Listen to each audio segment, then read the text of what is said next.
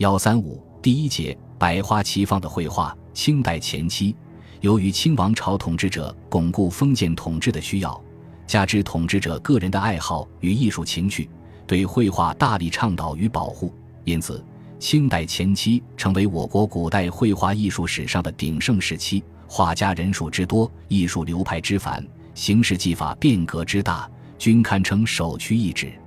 清代前期绘画艺术，就画家的群体而论，可分为宫廷画家、文人画家和民间画家三大群体。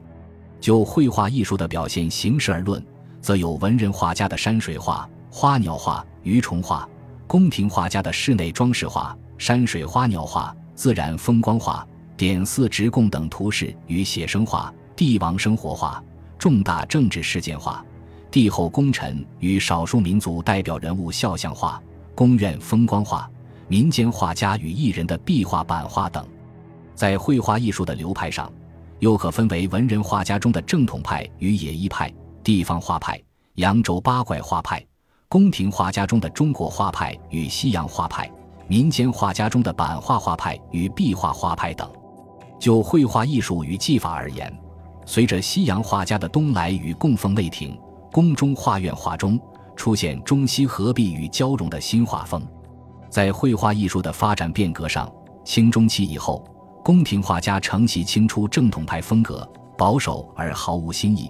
而扬州八怪等新派画家群体，则弘扬清初野艺派的创新精神，形成极富个性化的艺术语言与表现形式，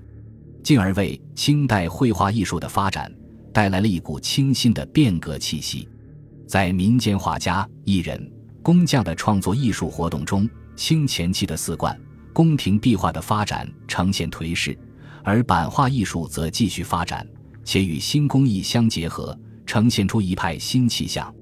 在绘画艺术的活动中心上，清代亦有变迁。清初的绘画艺术活动中心在江南地区，清中期以后。绘画艺术活动中心则转移到北京和商业繁华的扬州两地。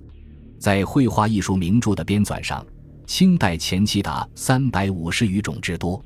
其中涵括绘画论著、技法著述、资料汇编三大门类。这些著述体例严谨，内容新颖详实，在艺术见解上不乏独创与新说。